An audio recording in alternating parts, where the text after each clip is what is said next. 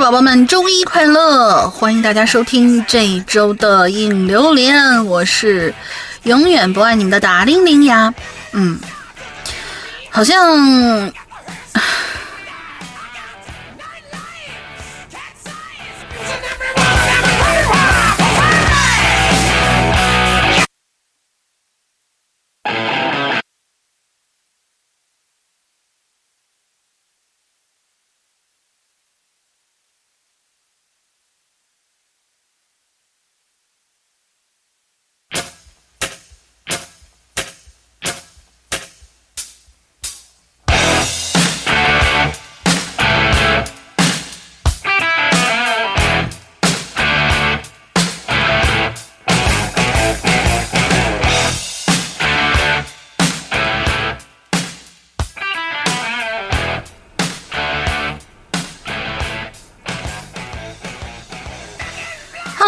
同学们，欢迎大家收听这期的影榴莲，我是永远不爱你们大玲玲，周一快乐呀！对，沈阳哥还没回来，对，又是我一个人的单口相声。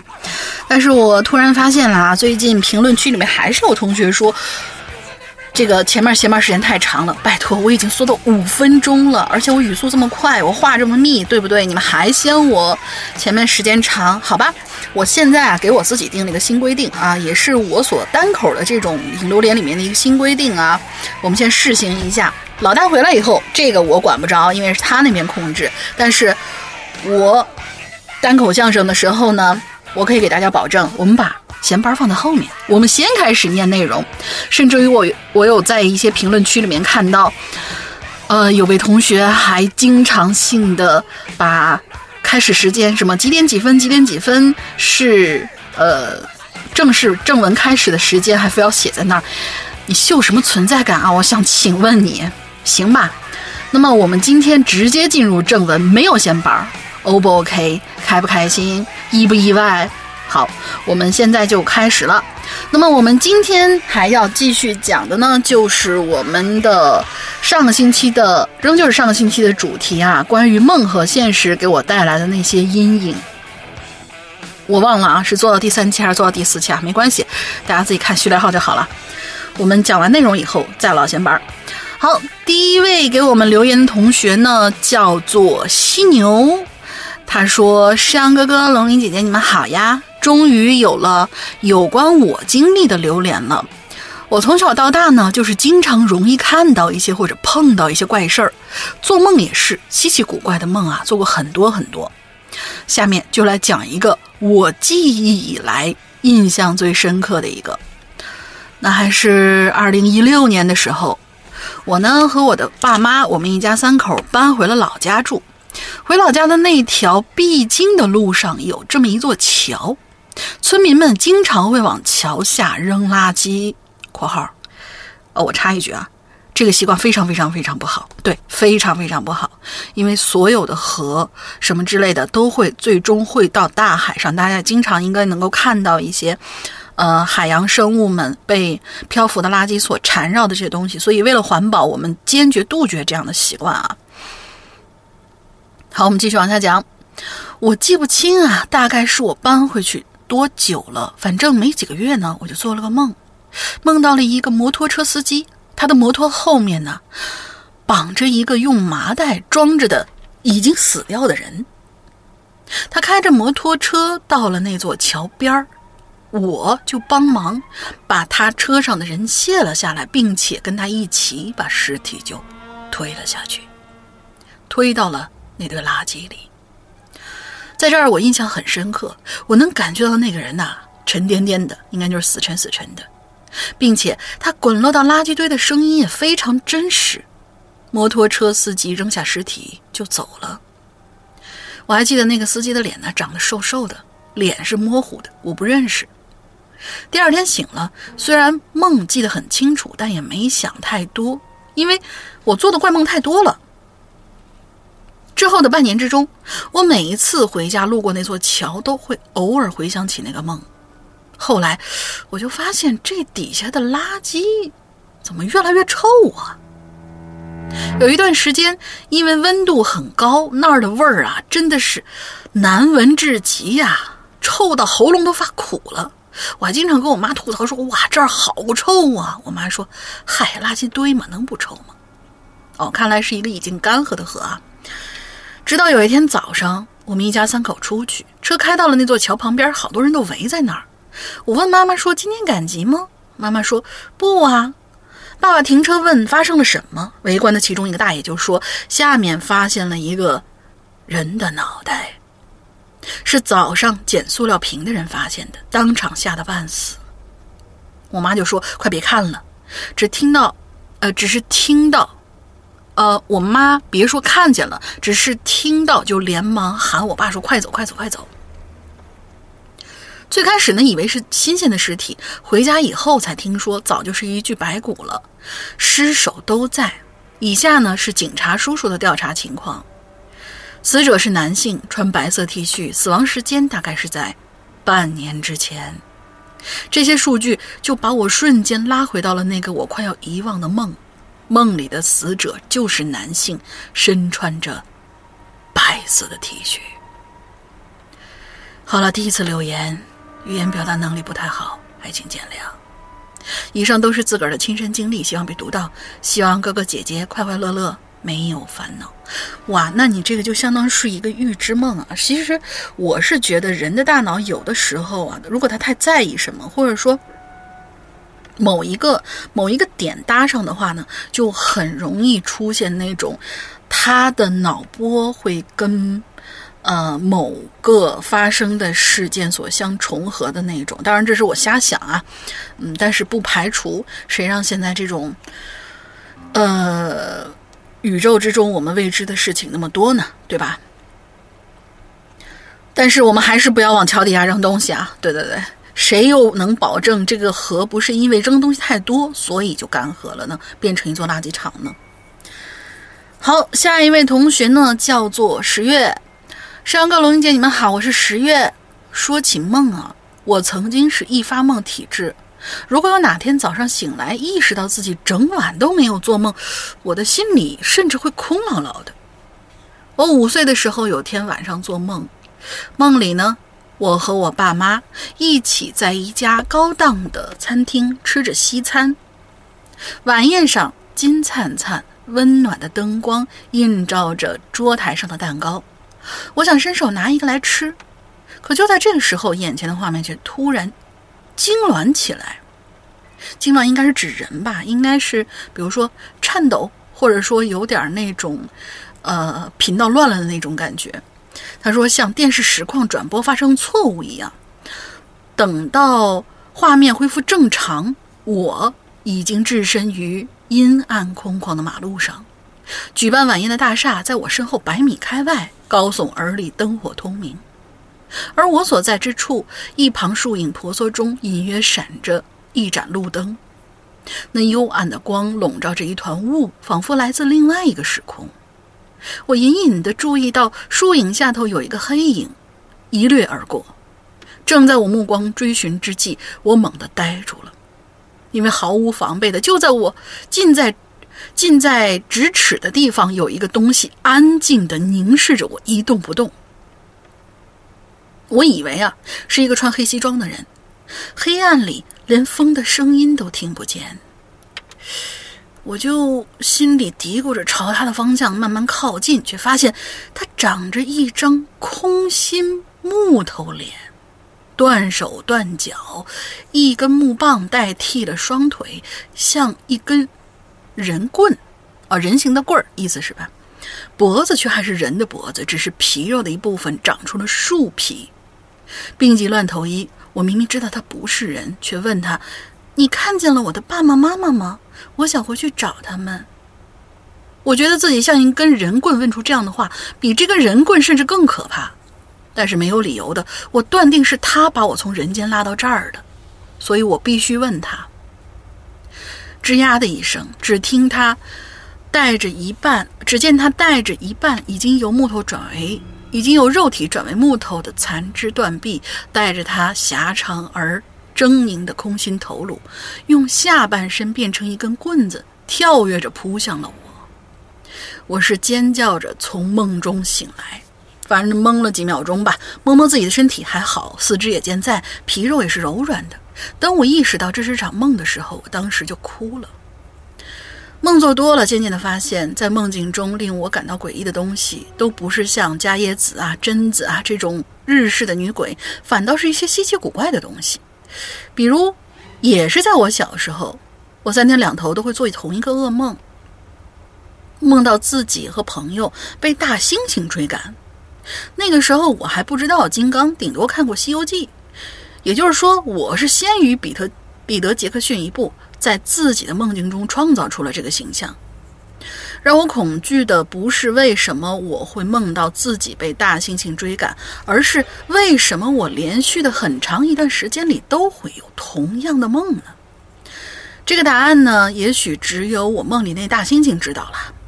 那大猩猩早就消失了，我已经十几年没有梦到过它了。在我小的时候，和母亲回过一次东北，东北是我母亲的老家。白天我正躺在炕上睡觉，二姨、二姨夫和二姨姥在炕头的另外一边打着扑克。迷迷糊糊之间，哦，你这是第三个故事是吧？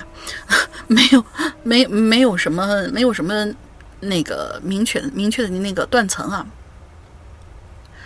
迷迷糊糊之间呢，我就看到窗外有一个男人慢慢走过，我就以为是家中的客人，或者是别的亲戚，没多在意。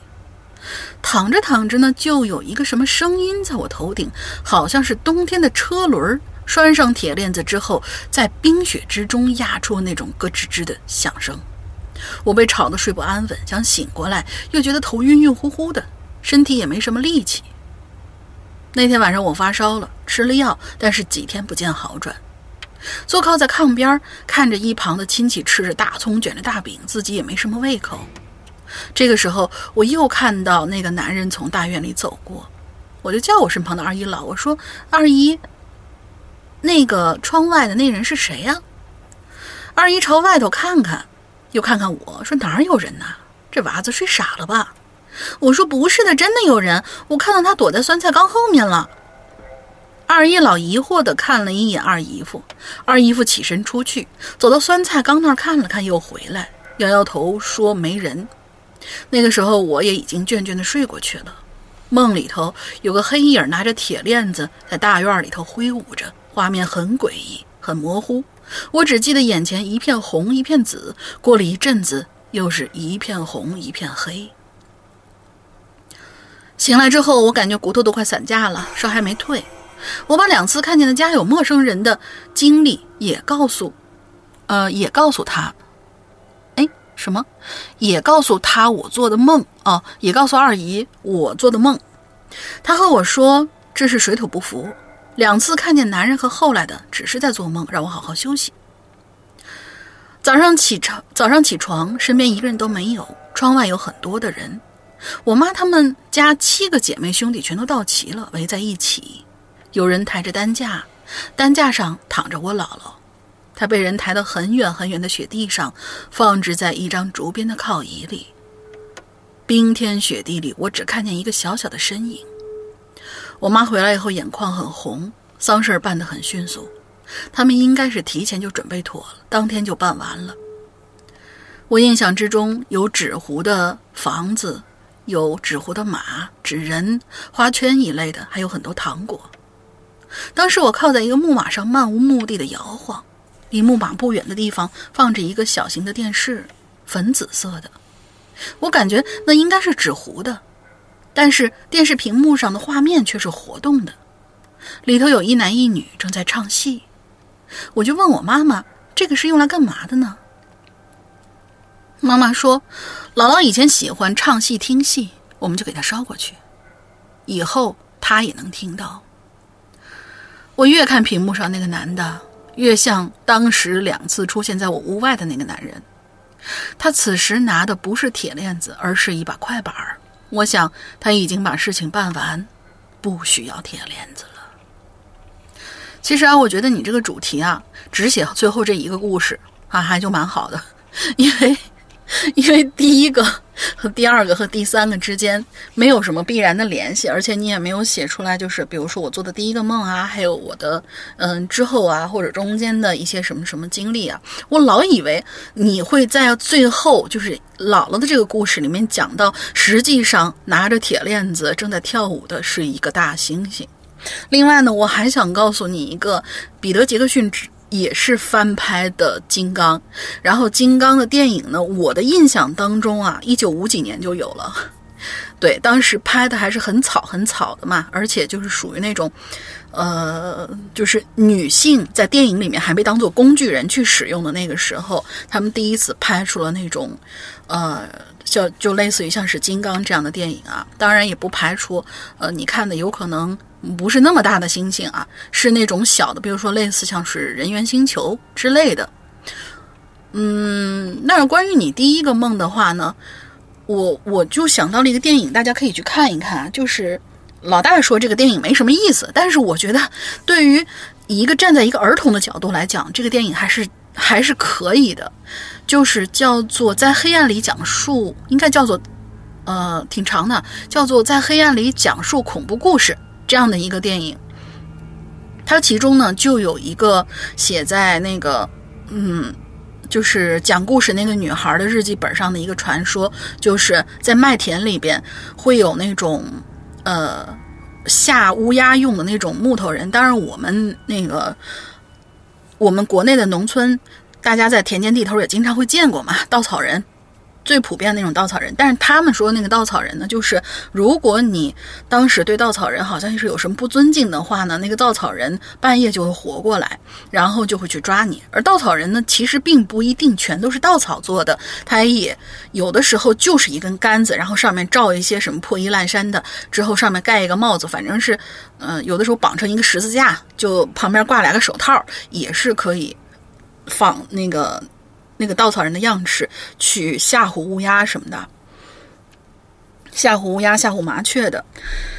然后你说的这个故事呢，我就我就想起那个来了，因为那个里面的稻草人就真的活过来了。活过来以后，给里边的好像是，因为我只看过一次，我印象当中应该是他给其中的一个。嗯，反派的一个男孩，然后嘴巴里面塞满稻草，然后这个男孩就失踪了。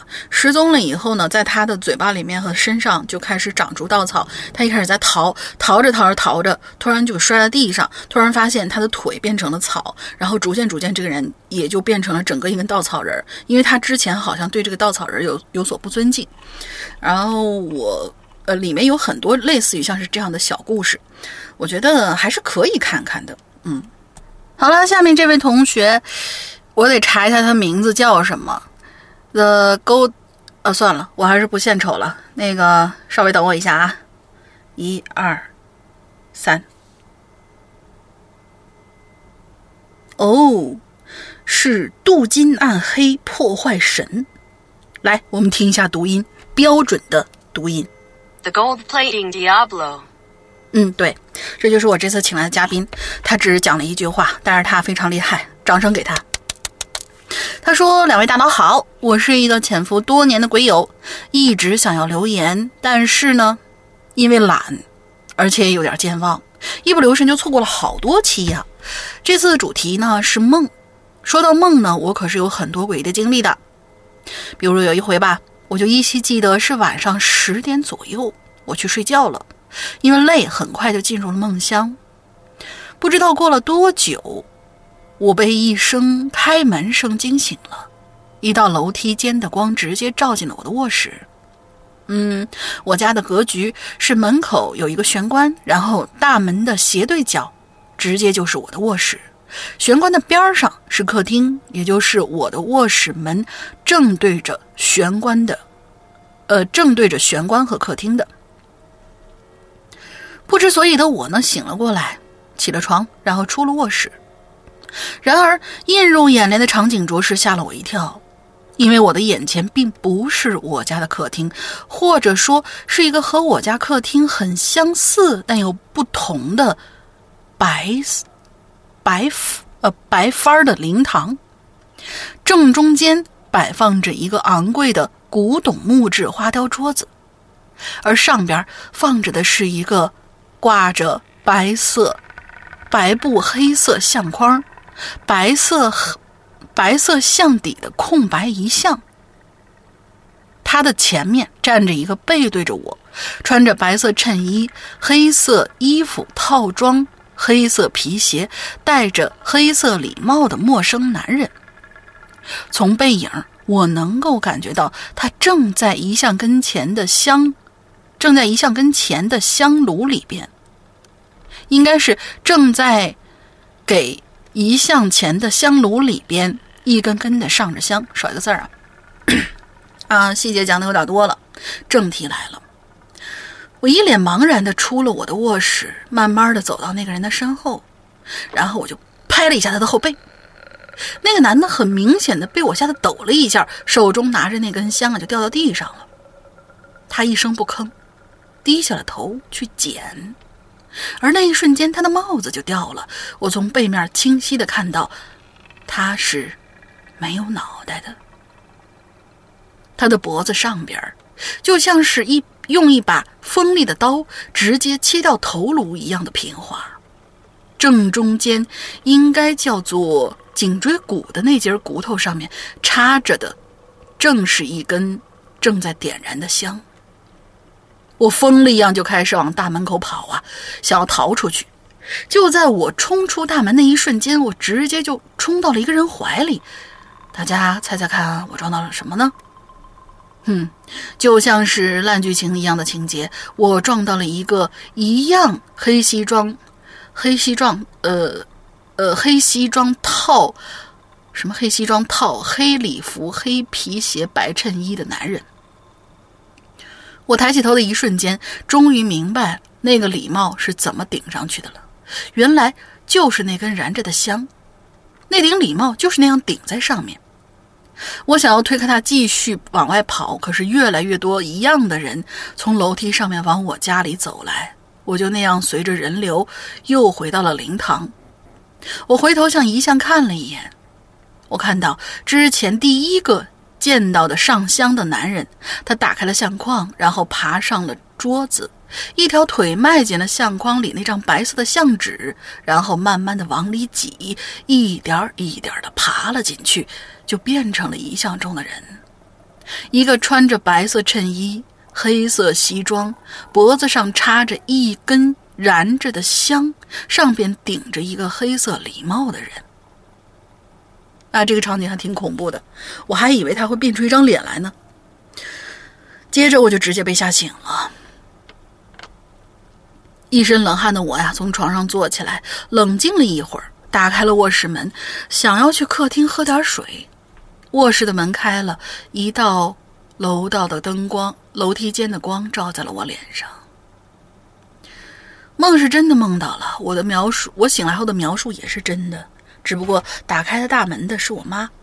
啊，最后祝福节目人气越来越高，两位大佬的粉丝越来越多，我真的是很喜欢这个节目，会员我一直都在续着，只不过没有进群。哦，对了，忘了自我介绍，我的名字叫做。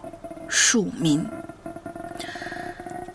我觉得这个形象还是蛮有点儿。就是大家有没有看？就是之前那个，呃呃，坏小孩电视剧，在一开始的时候，他们放着的那那组动画，就是几个二次元的那些小人儿，然后在里面跑，被一个大大的影子在追，追进一个楼里面藏起来。我的印象就是。整个这样的一个画面就是那样的一种手绘质感，我觉得特别特别特别的诡异。这个好像不能说是恐怖，我我个人感觉它不是很恐怖，就是整个那个场景给人感觉很诡异。大家想象一下，一个没有脑袋，然后穿着黑西装、白衬衣、打领带的这样的一个人，然后顶着一个帽子，帽子下面其实是一根燃着的香，然后就那样有一堆。朝你哗啦哗啦哗啦的走过来，挤得整个屋子都是。然后其中有一个爬上了案子，钻进了相纸，躲进去之后变成了一副遗像。我觉得这个场景非常非常的意识流，我喜欢这个故事。下一位同学叫摘星星喽，两位主播好，我是之前投稿的那个三减一等于几。嗯，我是噩梦体，应该是噩梦体质吧。我是噩梦体质，因为老爸之前啊精神有一点点问题，天天会打我妈妈。我从三岁开始就开始做噩梦了，我的天呐！因为我妈告诉我，大概那个年纪起啊，就开始有深夜突然坐起来大哭的情况了。梦到的呢，基本都十分的血腥，比如说爸爸肚子被切开了，妈妈脑袋被放进冰箱里，直直盯着我，身体四分五裂啊，自己的呃自己的身体四分五裂之类的。一开始怕的要命，到后来已经麻木了。后来我去了一个地方，那天晚上做了个好奇怪的梦，梦到的似乎是民国时期一个小宅院，下面是蒙蒙的细雨，呃，下着蒙蒙细雨。我没有撑伞，一个男人叫我孔小姐。下一个画面，我就看到自己被高高的吊在房梁上，那个男的笑着，和一个穿着像丫鬟的女孩在亲吻。梦到这儿就结束了。但是我感觉到了十分强烈的那种不甘心和愤怒。我一转头，差点被吓死。我妈就那样直愣愣的盯着我。我问她怎么了，她说：“我为什么半夜站起来，突然在床上开始转圈儿，转了很多圈儿之后就直挺挺的躺下了。”我并没有梦游的习惯，今后也没再遇到这样的事儿。那个地方是一个深山老林的度假村，我去问过，我去打听过有关于这个孔小姐，没人知道这个人。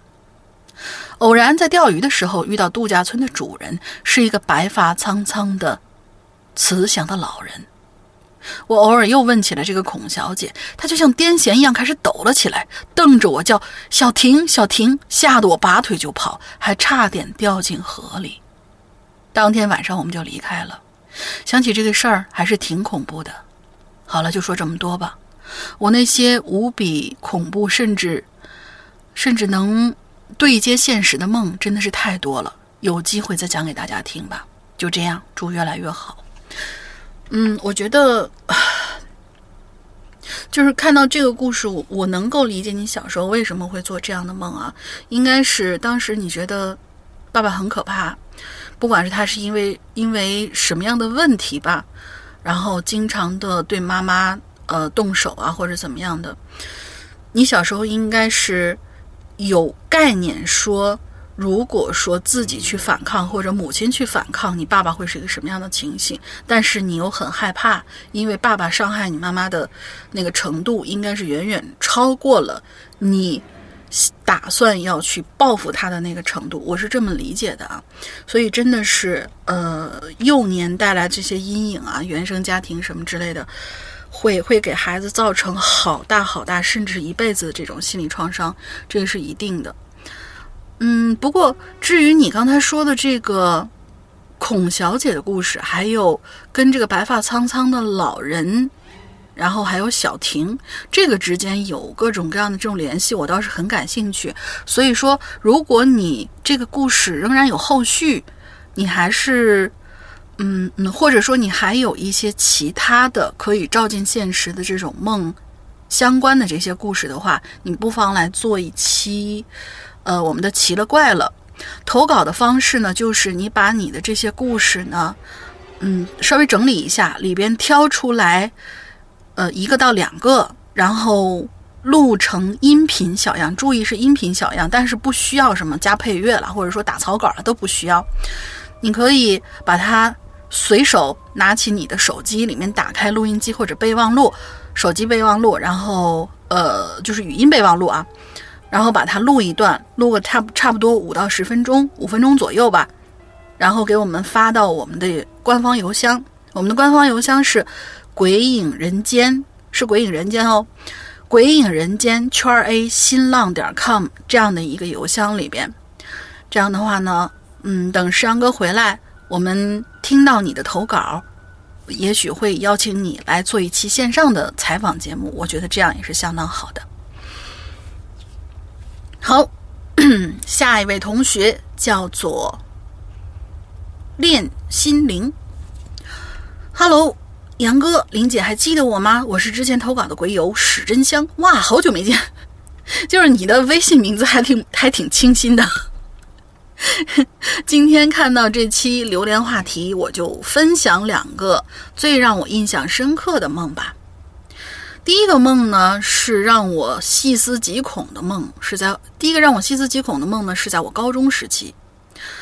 当时我的宿舍是学校外面租的，一百五十块钱一个月，是一个楼梯旁边的小暗间儿，就只有一个对着楼梯的窗，一个门，一张床，一个桌这样的配置而已。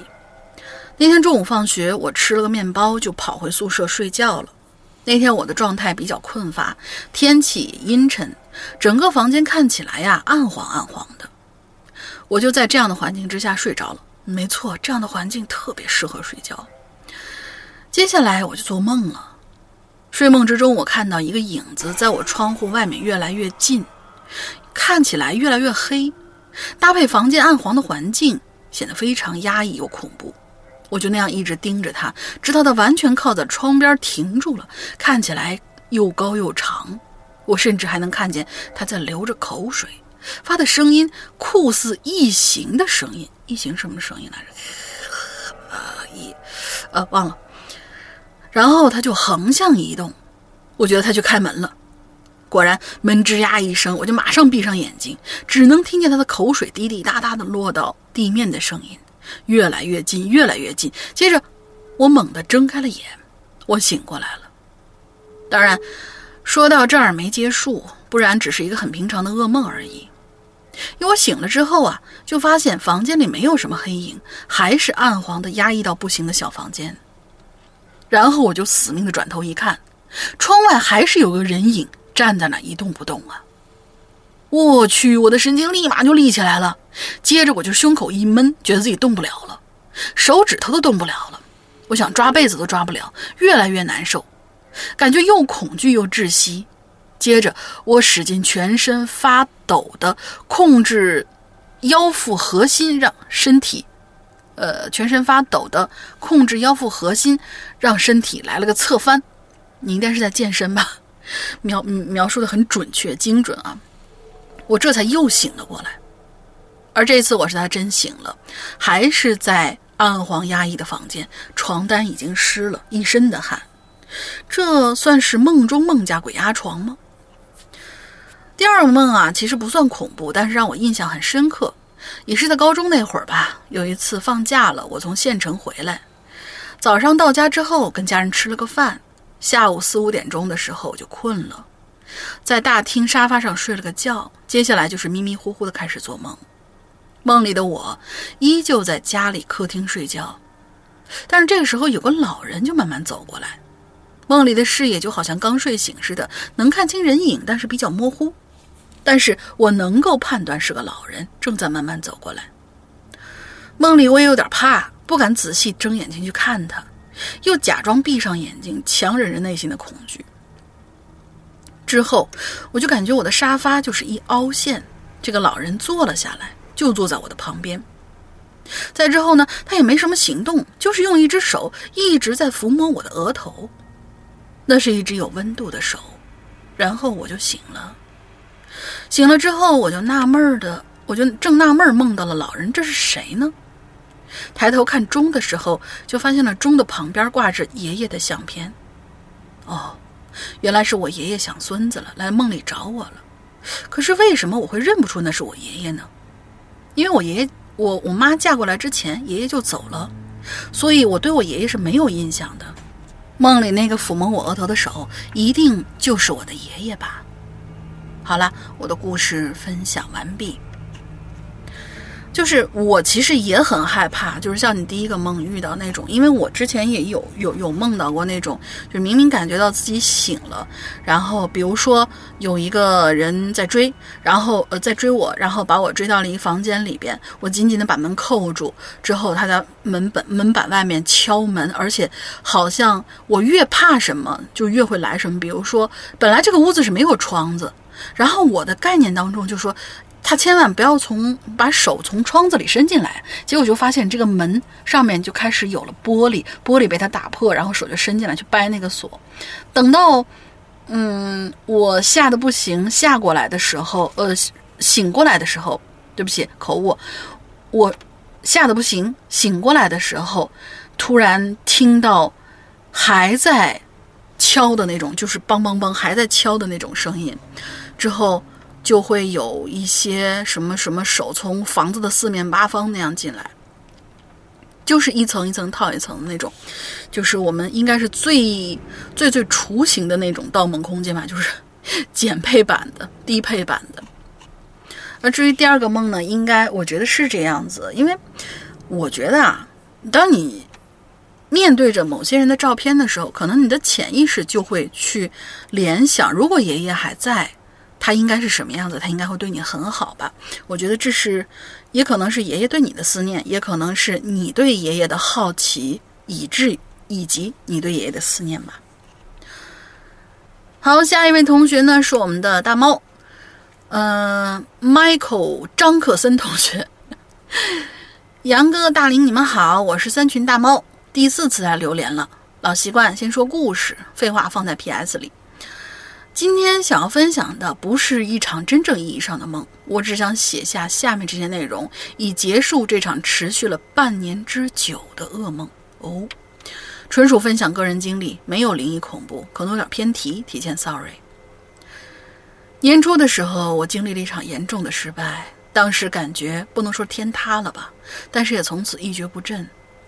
起初没觉得这样有什么不好，但是，一些变化逐渐的就从生活的各个方面开始显现出来，比如说逐日攀升的体重，比如说遇事消极的心态，甚至有些抑郁的心情。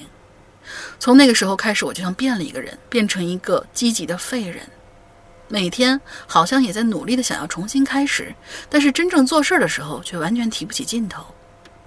噩梦仿佛从那个时候就开始了。那个时候我看什么都觉得是灰色的，遇到问题第一的反应不是想办法解决，而是想逃跑，跑不掉就站在原地抱怨。然后问题得不到解决，陷入恶性循环。身边的好朋友也多次对我进行提醒和帮助。这里真的感谢我的基友对我不离不弃，也让我认识到自己现存的问题，但是就是感觉被一种氛围给困住了，怎么都走不出去。我在灰色的泥潭之中苦苦挣扎了大半年，就在我以为我以后都会这样消沉下去的时候，我的好姐妹无意之中分享了一个东西，拯救了我。那天晚上，我正在像往常一样，好姐妹抱怨什么世事无常啊，为什么自个儿这么倒霉呀？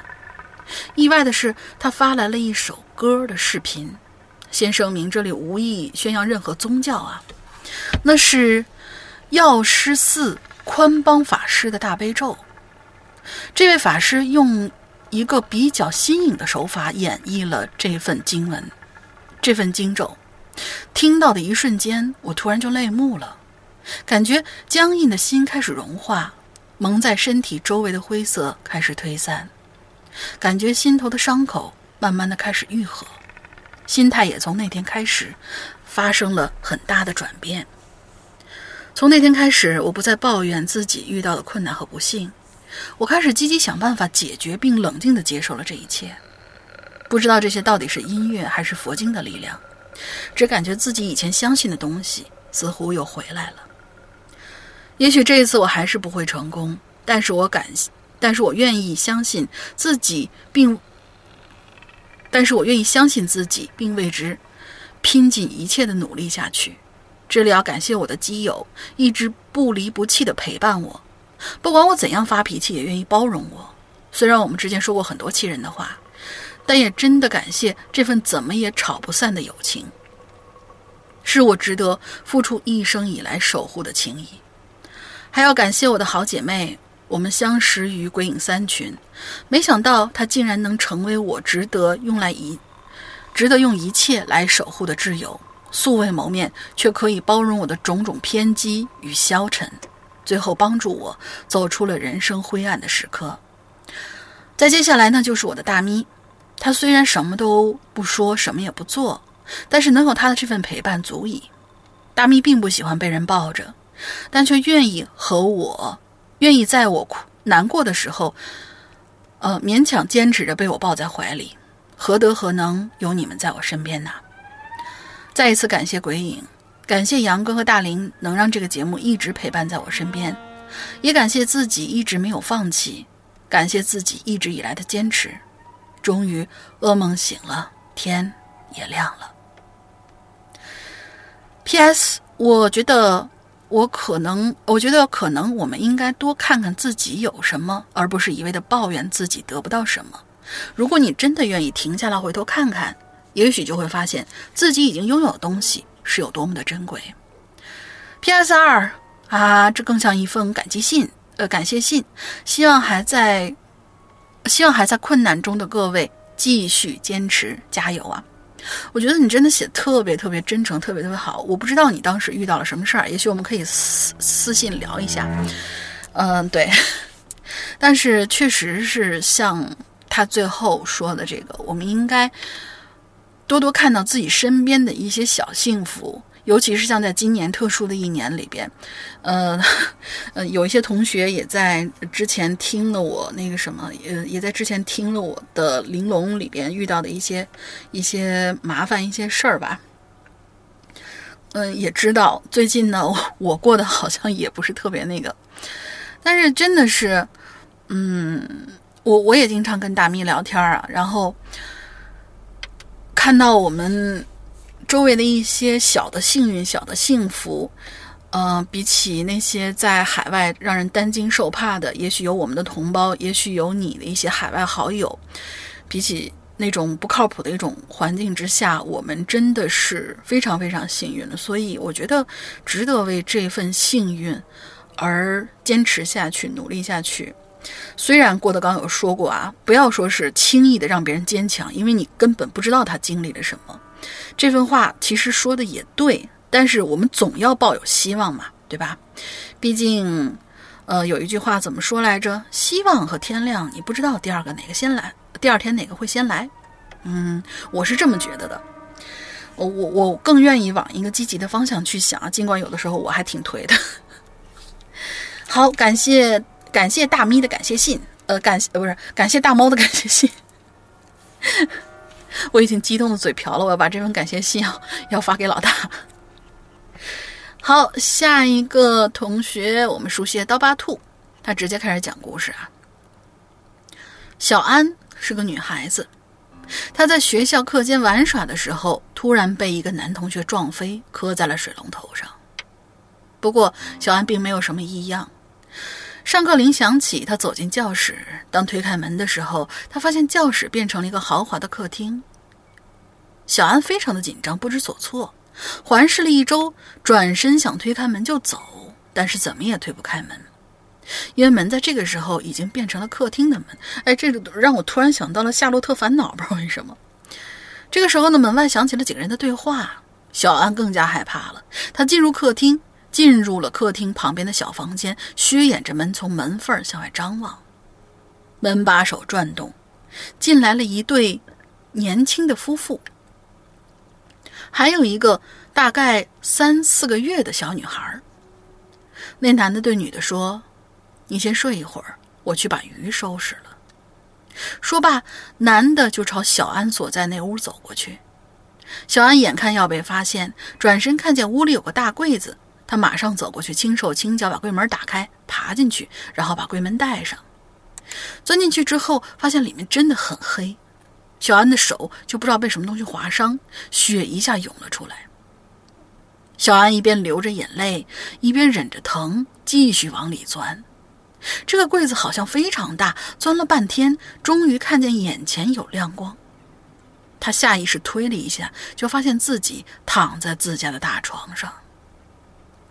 小安妈妈看到小安醒来，马上拿来水，跟小安说：“哎呀，你可醒来了！你从学校回来，说自己特别困，倒头就睡。现在睡了一天两晚，都三十六个小时过去了。”小安以为自己刚才经历的一个经历的只是一个梦，也没说什么。手上很疼，但是什么也没有。二十三年之后。小安和她的老公带着刚出生四个月的小女儿，打完预防针回到家，老公对她说：“你带孩子休息一下，我去厨房收拾。”小安刚走进卧室，就听见厨房一声响。她放下孩子，问老公怎么回事儿。老公说，厨房储物柜有一块隔板掉下来了。小安走进了厨房，打开储物柜，那个厨房的储物柜有一人多高。打开门往里一看，里面黑漆漆的。小安拿起手机照亮，发现储物柜有一块置物板翘了起来，上面还有没有干的血迹。小安突然想起了自己二十三年前的梦，但是她没有跟老公说。从物业监控，从物业那里查了监控，但是没有她，没有她房间有进入其他人的影像。小安想，难道是因为我二十三年前？的梦穿越到了现在，看到了我现在的生活吗？好了，这篇故事呢，摘自一番鬼话，呃，一 一番鬼话。对不起，嘴瓢了。一番鬼话，朱老大英俊潇洒，风流倜傥，玉树临风，神神勇威武。哎呀，我快吐了！天下无敌，呃，宇内第一，寂寞高手，刀枪不入，唯你独尊，英明神武。侠义非凡，义薄云天，古往今来无以伦比。谦虚好学，炉火纯青，登峰造极，人见人爱，花见花。哎呀，真吐了！说人见人爱，树见花开。祝我们群里的呃大宝贝儿玲玲妹子拥有 CD 般的嗓音啊！谢谢谢谢谢，现在已经是啊，谢谢谢谢，现在已经是了，魅力无穷，每说一句话都令人心动。哎呀！这这，你今天喝了几吨蜂蜜啊？别喝那玩意儿，齁的慌啊，亲。嗯，祝《Hello 怪谈》归隐人间牛掰。嗯，故事大卖。这这这故事挺有点意思的，但但是后面这段吧，等老大回来以后不行，我也得把后面这段发给老大。去听一下，我不能自己一个人。那个，当然的，老老大听完以后，他肯定是很很那个什么，他特别特别喜欢别人把他捧啊捧啊捧啊捧，他晕晕乎乎的，特别特别特别喜欢。你们下次可以多拍点马屁。就我呢，我就就就听那个谁的话，听那个鬼友的话，我多喝热水。就是树的幽气的话，我就多喝热水就行了。好，下一位同学叫七。两位主播好，我是一个潜水多年的鬼友。关于梦的话题，我讲一个真实发生在自己身上的故事吧。这事儿呢，发生在我初中的时候。某一天，我做了个特别奇怪的梦，梦里的妈妈叫我去买酱油，突然有一个瞎子拼了命的追我，从巷子追到我家，我就这么一直跑啊跑啊，跑到二楼没路了，我就直接从二楼跳了下去。那种感觉真的特别的真实啊！第二天无意间和同村的一个朋友聊起这个梦，他就住在我家前面的那一栋。我说我昨天晚上梦到个瞎子追我，结果他愣住了。他告诉我他做了一个类似的梦，梦里他妈妈叫他去买醋，是一个哑巴追他，他也是跑到二楼然后就跳下去了，是不是特别不可思议啊？确实特别不可思议啊！可能会有鬼友怀疑是不是我朋友在跟我开玩笑啊？说了一个类似的调侃我，其实我能感觉到他根本不是开玩笑。我也有，呃，我们也有回忆过那时候是不是有一起经历过什么事儿，导致我们潜意识里有了某种联系，才会都做了这种类似的梦。好像也没有。反正到现在我还是想不通，会有这么巧的事儿吗？好了，这期就写到这儿吧，后面有机会还是会留言的。还有几个奇怪的事儿发生在我身上呢。祝微影越来越好。嗯，对了，我们今天要开始，它这个就结束了。我们今天呢，呃，还是再等一周吧，再等一周吧。我们有一个话题啊，其实给漏了。然后从下一周，但愿下一周啊，就是这，就是我们现在正在更新节目的这一周开始呢，老大在周末的时候，不知道他能不能回来，因为他跟我说，上周和。这周是要我一个人录，但是下周呢不一定是我一个人录，所以我想他应该这周就回来了。回来以后呢，我们给大家不好意思的补一个话题。对，中间有一期话题嘛，我们换话题的时候就换着换着把那个给漏掉了，导致那个话题有人留言了，但是我没有做。所以非常非常不好意思，也就是说那个话题呢，大概还能再做两个星期，就是两个星期之后，我们就开始开启我们的新话题了。然后大家可以现在筹备一下，我们这一次写的话题是发生在路上的那些事儿。嗯，大家可以订阅我们的呃公众微信号哈喽怪谈”，搜哈喽怪谈”的公众微信号，微信号的菜单里面有一个本期榴莲还没有开启评论区，大家就可以去看一下题目，然后可以开始自己在的在你的电脑里面啊，或者说手机备忘录里面先准备起来，等到我们开启话题的时候，你们就可以挪过来给我们留言了。哎，好像说来说去，给自己打了个广告，可还行。好，下一位同学呢叫谷粉君我。有一天我做了个梦，梦里我放假了，去看电影。在要放电影的时候，数学老师进来了，说放电影的人有事儿，这节上数学课。然后突然屏幕就变成了黑板，然后我就被吓醒了。第二天，信息课老师给我们看电影的时候，数学老师突然进来了，说：“这节上数学课。”我靠，这真的是噩梦啊！他问：“这算不算预知梦？”我说：“当然算，算算算算算。”好哈喽怪谈牛逼。然后八月一号，骨粉君，就就这种预知梦还是少少点比较好，不好？等人家把电影看完再说嘛，真是的。哎，这些数学老师呀，还有这些班主任呢，还有这些英语老师呀，真的是。再下一位同学呢，叫黄嘚瑟的瑟啊，对对，我就不念不不连着念了，黄，然后嘚瑟的瑟，这是以防被和谐啊，不是说不敢念。一般我们做梦啊，都是突然出现在某地，我妈妈也一样，应该是她妈妈，走在平日的街道上，直走是通往。渡船的路，他就闲逛呗。走到渡船那边，看到自己的爸爸在船上吆喝自己过去。阿颖啊，你怎么会在这儿啊？来，过来帮我一下，准备开船过去对面了。爸爸像往常那样，只是脸色有些不好。妈妈就上了渡船，但是被地面上黑色的虫子吓坏了。满船都是在动的黑色虫子，他爸爸递给他一个大水瓢，说：“来，赶紧把这虫子啊都舀到外面的水里头去。”然后他爸就开始拿起船桨撑船，渡到了对面岸上。妈妈心里是千万只羊驼在奔腾啊，但是爸爸的话他要遵从，快呀快呀，却怎么都快不完。终于来到对面岸上，跟着他爸爸下了船。他爸爸给了他一袋东西，说：“这包子好吃，拿回去给弟弟妹妹一起吃吧。”妈妈端详着包装，像是以前从药房买药用纸包回来那样，再用绳子扎扎绑一个结，上方有一个口子，方便人提着。然后他就跟着他的爸爸去了以下一个地方，就是我们广东人最常去的，去大酒楼喝早茶。梦呢，它是，呃，梦呢，它是虚幻又很真实的。虚幻在于醒来之后，吞了个口水，打了个哈欠，就可以把记忆记忆里仅剩的那点粉红色的大象都吞噬的粉末都不剩。它又真实，真实的自己好像是真的跟那只象蹦跶了一整晚那样的酸痛。但是，基于我妈妈来说，那一次的梦。让她从不敏感的体质变成了敏感体质。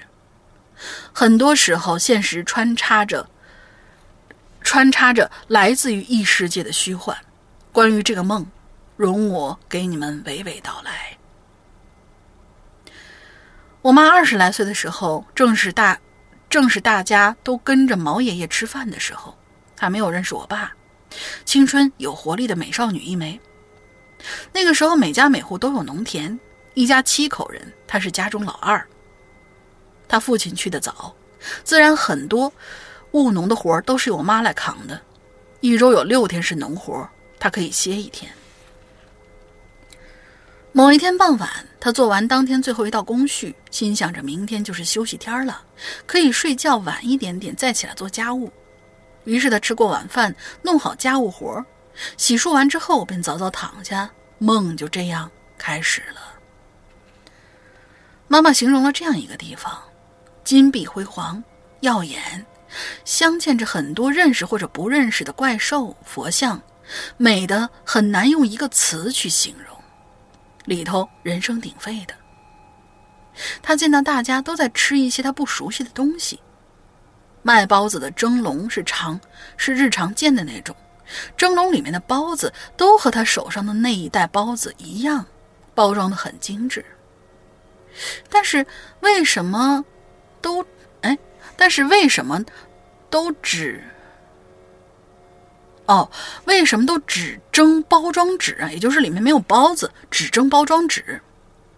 金碧辉煌的寺庙吃纸吗？妈妈很疑惑地溜达出来，路上看见了上个月，呃，自缢而死的林伯。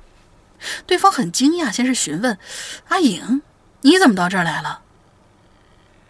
妈妈打量着林伯，发现他脸色很不好，可以说是很难看，舌头在说话之间也收不回去，黑子的脖子上绕了一圈绳子，就好像看着这个人死后最后一幕的定格似的。但是见面又是很日常见到林伯的那种语气，熟悉又温和。对方继续说：“你知道是怎么？你知道怎么回去吗？看见前面那个大牌坊没有？那个写着地府的牌坊，你跟着他走就能走出去了，没事的。”说完，就像是平常打招呼完那样，走过去，刚就走去了刚刚那个金碧辉煌的寺庙的方向。妈妈按照林伯的指引走出出口，眨了一下眼睛，卡到熟悉的天花，呃，看到熟悉的天花板，然后便是自家彪悍的老母亲正在拿拿着藤条吆喝他：“怎么睡到这个钟点啊？不用做饭给弟妹啊？”他这才知道，原来现在已经是第二天下午四点了，他睡了整整的一天。梦的延续呢，就是按部就班的平淡生活。从此之后，妈妈的体质就变得很容易看到好朋友出现在现实生活里。他们会不特别打扰到他，他们也不会特别打扰到他。妈妈说，以前会经常看到，听他口述，数量虽然没有《百鬼夜行抄》那种，但是他认为以前的人多供奉，才会有旧时那种异世界和现世界交叉出现。现在相信的人少了。异世界的物质出现的频率也少了，旧物神话少了，人们的信奉是不是就会从现实世界消失呢？就像夏目友人帐里说的，其实能看见也是一种缘分，只是不能结缘。就像妈妈只能在午夜梦回才能看到那个曾经给予自己血肉的父亲那样，如常见，梦醒之后空白，催促我们抱紧点现实拥有的缘。这个是我念的有有点磕巴，但是他其实这篇文章写的非常非常有感觉。总之来说呢，就是讲了一个母亲梦到了呃死后的生活的那样的故事，而且确实就是以前的人有敬畏，懂得畏惧，有信仰，可能就会。导致那个世界就有点像《寻梦环游记》的那种感觉，《寻梦环游记》里不是说，如果说你现实当中的人去供奉自己的家人，供奉的好一点，那个世界的人就会生活的好一点。如果没有人供奉的话，就像就会像是男主他爸爸那样，就是一生穷困潦倒，甚至于都快都快要没有人记得了。如果不是因为自己的女儿，那个老太太还记得他，就可能会灰飞烟灭。所以。我觉得正当的那种敬畏之心，我觉得还是应该要有的，毕竟是我们中国人传传统嘛。当然，不要是过分的迷信，我觉得就可以了，也算是一份精神寄托吧。好，下一位同学呢，他的名字就是一颗糖果。他说：“Hello，两位主播好，我是一个潜水五年的鬼友，你们可以叫我小唐。这是我第一次留言，这次梦的主题对我来，呃，我就来说一说。”我前段时间做的一个梦，话不多说，开始了。就在前几天啊，我梦到了一个很诡异的事，梦到了一个很诡异的事儿啊。梦里呢，我梦见我来到了一个黑暗恐怖的环境，就像是《倩女幽魂》的那座庙一样。然后我就听到了有唱戏的声音，我就随着声音走到了一个戏台，戏台下面有很多观众，我仔细看了他们的脸。没有五官，一张张白板的脸，就那么笔直的坐着，脸朝着戏台，看着正在唱戏的戏子。我看了一下戏台上两个正在唱戏的人，也是一样没有五官。我害怕极了，疯了一样跑跑跑跑跑，跑着跑着，我就好像离开了那里的环境，然后周围变得明亮起来。我好像身处在一个大街上，周围的环境、行人看上去好像在赶集。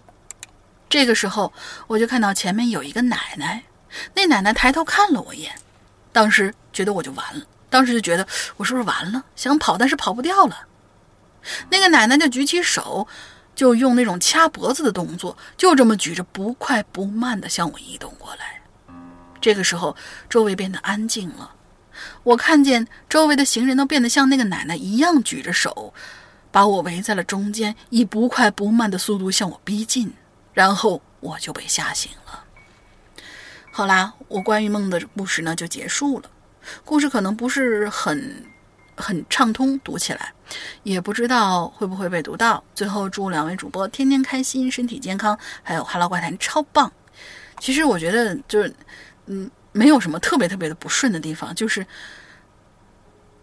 你要记得加标点，就是，嗯，比如说。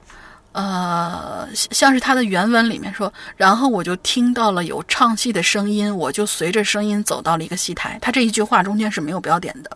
嗯，像我们呃比较方便阅读的这样，应该是，然后我就听到了有唱戏的声音。逗号，我就随着声音走到了一个戏台，戏台下面有很多观众。逗号，我仔细看了他们的脸，没有五官。应该是这个样子，但是它中间只用了一个逗号，隔成了两句而已。因为这个里面应该是至少加三个标点符号。嗯，虽然我不像老大那么坚决要求大家把这个标点符号一板一眼都加出来，但是有的时候可能顺着读下来的话，有可能会读错，就会闹笑话啊。好，下一位同学。也是一个符号，但是它前面有一个字叫“熊”。嗯，熊同学你好，Hello，诗阳哥、玲玲姐，你们好呀，我是小熊，一个潜水四五年的鬼友了。第一次听听鬼影还是小学呢，哇，你有多小啊？上次留言没有被读到，这次一定要读到呀。好了，来说说我的故事。我从小呢就是灵异体质，就因为你说你年龄很小嘛。然后我我就不禁用一种小朋友的口语来来读这个故事啊，可能是与我的可能是我的阴气太重有关系。每当我睡觉的时候，我就总能感觉家里有人走来走去，哒哒哒的声音。我一直跟我的父母说这件事儿，可是他们总说我在做梦，不要想太多。总是有一呃，总是有一天。为什么总是有一天呢？有一天，阴沉的天空伴着闪电与大雨降下，我躺在床上，准备我睡觉，应该把这“我”字去了，准备睡觉。窗户还开着，窗帘被风吹起，我就看到了一双灰色的眼睛，正在无尽的黑暗之中窥视着。那是我见过最深邃的眼睛。突然，他就翻进了我家里。像一道闪电一样穿进了我的房间，到了厨房，只听那种哒哒哒的声音就又出现了。我终于鼓起勇气，慢慢走到了厨房，然后朝里打量。天哪！我发现他在吃东西，他从冰箱里拿出一块生肉放在嘴里咀嚼。我真的被这一幕吓傻了，瘫坐在了地上，就那么傻傻的看着那个黑影。他突然回过头，显然我的出现是他没有意料到的。他那双灰色的眼睛没有闪过一丝恐惧和惊慌。我听到他用低沉的声音慢慢说：“小东西，能看到我呀？没想到你是和鬼有缘的人呐！”我吓坏了，站在那儿一动都不敢动，静静的听他说：“既然你跟鬼有缘，那我就不能待在这儿了。”我去换一家吃了。说完，他就用他拿着生肉的手在我脸上画了一道。我看见他嘴角留下了一丝笑，然后就一个闪身，又像一道闪电一般融进了那无尽的黑夜里。外边的雨就在这一瞬间更大了，但是好像没有一点点的动静就连雨打在地上的声音都没有。就在这死寂之中，我就慢慢失去意识了。我觉得他这个故事有可能是没有完，但是我没有找他他找到他的后面的那个留言啊，嗯，应该就是到这儿结束了。呃，如果有后续的话，你可以在下一期的时候给我们补一句啊，把这个这一篇补完。好，再下一位同学呢是四岁，师阳大爷啊，为什么？师阳大爷林姐姐，哎，这这个称呼我喜欢。小四姗姗来迟，毕业了嘛，现在跟闺蜜以及老哥出去游玩，还有两个很有意思的老哥的朋友。本以为花很会花很多钱，所以呀，基本把零花都带了，却没想到全程都没有我们买单的份儿，嘿嘿，感觉有点不好意思。我跟着我们朋友玩着，这个时候，老师叫我去了趟办公室。我看见我妈，哎，等等，你这是已经开始做梦了吗？嗯，老师叫我去趟办公室，我看见我妈也在，听她巴拉巴拉的聊着，我就在旁边看着，注意啊，就是看着。我可能是无聊吧，就蹲下身子偷跑出去玩这里呢，我就往楼上跑。现在在五楼，五楼之后六楼、七楼、八楼、九楼，九楼之后是十楼，十楼，呃，九楼到十楼期间，我感觉很累。但是我怕被老老师跟我妈抓到，就拼命的往上跑，累了就爬。这里的楼梯就变成了爬梯，十楼也变成了木梯，木地板、木台阶，还有大齿轮在运作。我估计你应该是跑到了一个那种呃叫什么钟楼里面去了。齿轮旁边还有个大哥哥在那儿，站在那儿。我跟他对视了一眼，我继续往上爬。期间我转头看，看到他被我妈不停的骂着。我爬出楼顶，楼顶上是一根长长的杆子，我依然攀附在这杆子上继续爬。随着杆子不断的弯曲，我知道我会掉下去，但是我依旧拼命的爬，直到弯杆子弯到极致，我选择放手，就从高空之中落了下去。空中我还在控制落下的方向，慢慢的我就看到了一条河，一条特别特别大的河。随着我的落下，还看到了瓦砖房。我呢就落到了瓦砖房上，把瓦都踩烂了。我还挺怕房主骂的，就跳到了地面，沿着河边跑。途中经过竹林，看到了一座山下，看到了一座山的山下，有一条公路。我就沿着，呃，我就继续沿着公路往山上跑，直到看到一间小房子，跟刚刚看到那个大哥哥，他正在劈柴。我看到，我就问。呃，看到我，他就问我要喝茶吗？我点点头，他就把茶端到了我跟前，我喝了两口，然后溜到了下巴上。这个时候我就从梦里醒过来了，口水已经流到下巴上了。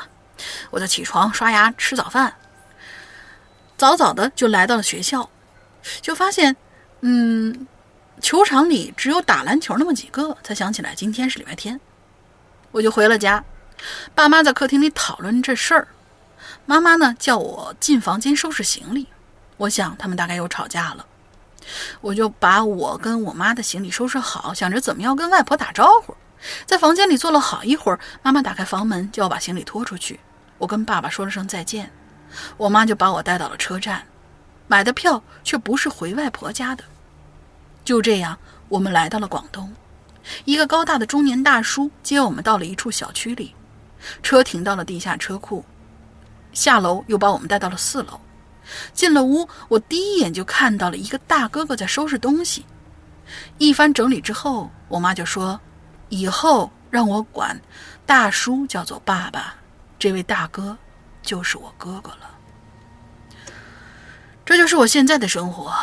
我爸爸因为工作一年到头很少回来，也不知道什么原因。我妈妈跟哥哥关系也闹得很僵，不过比起以前已经好上不少了。也希望老哥跟妈妈的关系变得融洽，这是我梦的经历。等等，我在想，这是你梦到的，还是你真的就是因为妈妈婚变，然后你呃到了广东，跟另外一个叔叔又重新组建了重新组建了家庭呢？这个我中间没有没有他搞明白了，下次你们可以跟我们说一下。OK，这就是我们今天所有的留言了。然后应大家的要求，我们好像要呃聊聊闲板儿什么的。但是其其实吧，其实今天是没有什么闲板儿可以聊的。嗯，具体聊些什么呀？我也不知道聊些什么。那要不今天我们就算了，就直接做广告。因为这两天就是我一个人在在那个在北京嘛，所以就。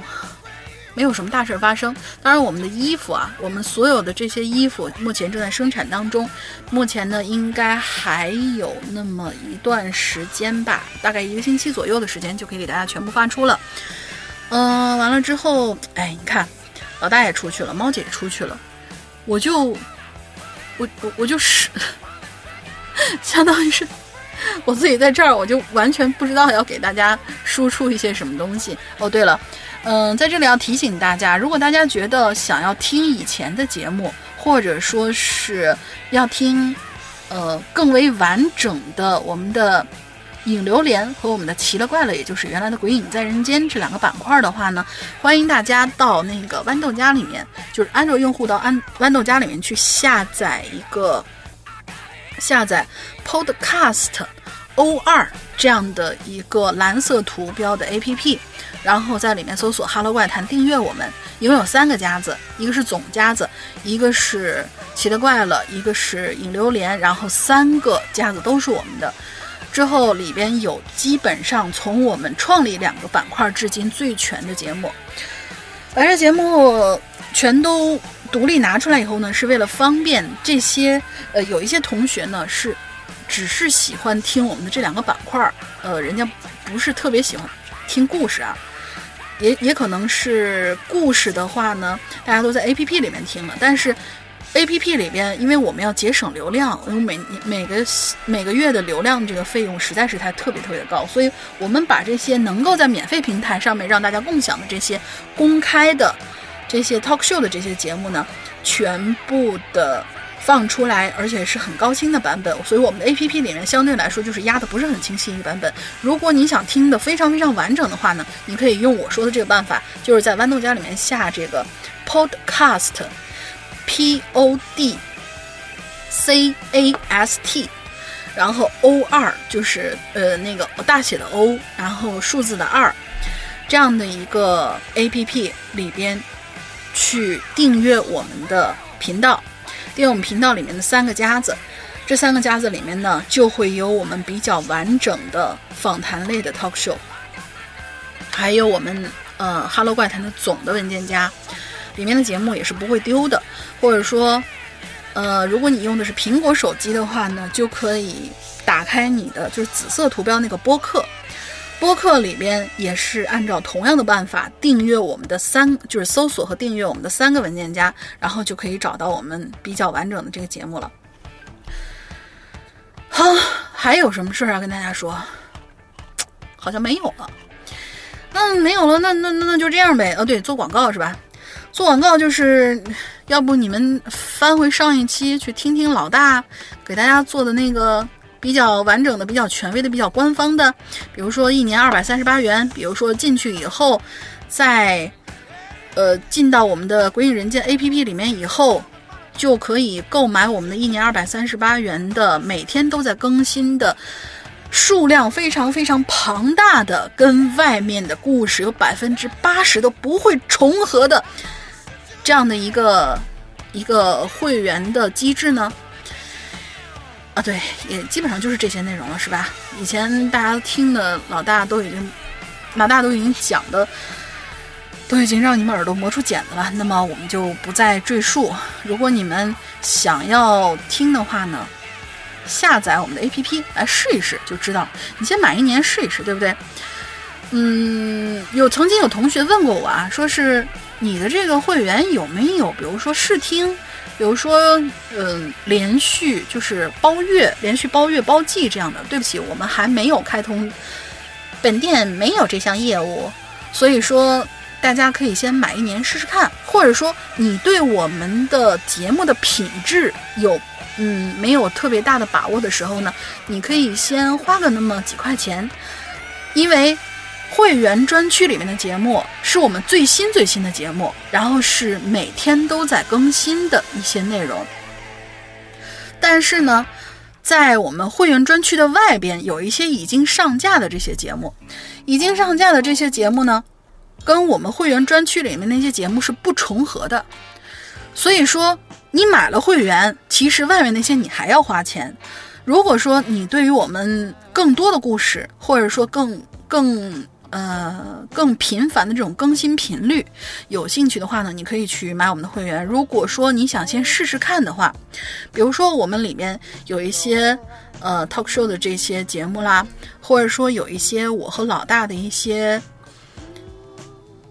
自己的就是个人文件夹里面的一些更新啦，这些都是在我们的会员专区里边的。但是如果你不了解我们的这种，聊天或者说是做节目的方式风格的话呢，你可以先听听我们免费平台上的节目。如果您还想听更多的故事的话呢，就是我们的有声广播剧的话呢，你可以先花个几块钱，或者说是用释阳曼尼，可能。最便宜的故事六块钱，你可以先试试看，买一些短片，买我的，或者说是买老大曾经讲过的故事，就是在会员专区的外面已上架那些故事里面，你可以选择花个六块钱试听一下。如果觉得 OK，对我的口味那么好，我告诉你，会员专区里的节目更加精彩。对，这是一个钓鱼广告，呃，不是钓鱼。不是钓鱼广告，不是钓鱼广告啊，就是其实提供给了你们一个去试听的这样的一个方式。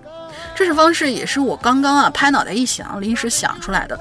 嗯，一般情况下，比如说我们买一个视频网站上面的一个什么什么会员，我们可能也是先买一个月的，先尝尝嘛，对不对？尝着哎还挺适口的，我们有可能去办一个年费会员。如果不适口，那么我损失的可能也就是那么几块钱而已。所以说，这种方式适用于大量的对我们不是很了解的新新用户。而如果你真的想办我们的这个会员呢，还是啊年费二百三十八元。呃，然后还有一些同学问过我，这个你们有没有什么优惠政策？比如说打折啊，或者说是内购啊，或者怎么怎么怎么样这种价格？这个吧，看心情。有的时候呢，这不又到下半年了吗？快要九十月份了，十一月份、十二月份的时候，有可能啊，我只说有可能啊，不是一定啊，有可能遇上什么万圣节啦这样的节日，或者说在明年我们的那个周年庆的时候，类似于像是这样的节日的时候，对我们就是这样的一个任性的组织，我们只过跟我们自己就是恐怖惊悚故事有关的这些节日，我们都会大过一下。与举凡这些节日的时候，有可能看老大到时候心情好不好。如果老大心情好的话呢，就会给你们打一个，嗯，打一个小小的折扣，比如说一年一百九十八这样的啊。平常都是二百三十八块钱不打折，但是我们希望你们如果想要办会员的话，就觉得哎，这个频道的节目我喜欢，是我的风格，很尝着很合口味，你们就可以去那个。加一个客服微信号，我们的客服微信号“鬼影会员全拼”，“鬼影会员全拼”这样的一个微信号，之后呢，之后他就会给你服务，帮你加上会员，嗯，而且还会拉你进我们的微信群里面去。微信群里面我们现在已经有四个群了，非常非常非常的热闹。而如果说是，没有进群的这些同学，就是没有买会员的这些人呢，也要想进我们的群，但是呢，我们只有 QQ 群，而 QQ 群的话呢，里边你只要答对当期的进群密码，答对当期的进群密码，你就可以加入到我们群里边了。对，就是这么简单。QQ 群的群号二四二幺八九七三八，二四二幺八九七三八。然后我们会放出我们的呃，接下来我们会放出我们这一期的进群密码。这期进群密码，我说实话我没想好啊，但是事儿已经逼到这份儿上了，那么我们就现编一个吧。本期的进群密码，我这期节目的开篇音乐是哪部电影里边的？很简单吧，同学们，很简单吧。我这期节目的开篇音乐，我现在又给大家放了一遍啊！你要再不知道的话，哎呦，真的没什么了，真的就是没谁了。是哪部电影里边的开篇音乐？其实你拿那个就是能够识，就是叫什么听歌识曲那些软件，稍微一识别，就能够听出来这是什么歌，然后后面也会有专辑了，非常非常简单。OK，那么今天就是我们的故事，不知道大家听我的单口还习不习惯啊？好，习不习惯就这样了。这个星期老大就回来了，啊，还好还好，我终于可以不用一个人奋斗了。